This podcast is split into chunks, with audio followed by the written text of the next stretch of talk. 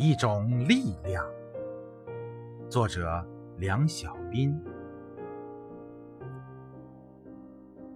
打家具的人隔着窗户扔给我一句话：“快把斧头拿过来吧。”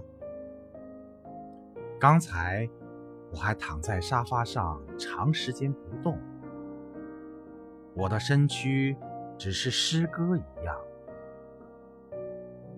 木匠师傅给了我一个指令，令我改变姿势的那么一种力量。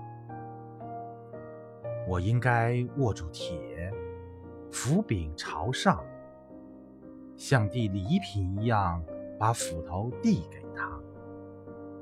那锋利的斧锋向我扫了一眼，木匠师傅慌忙用手挡住它细细的光芒。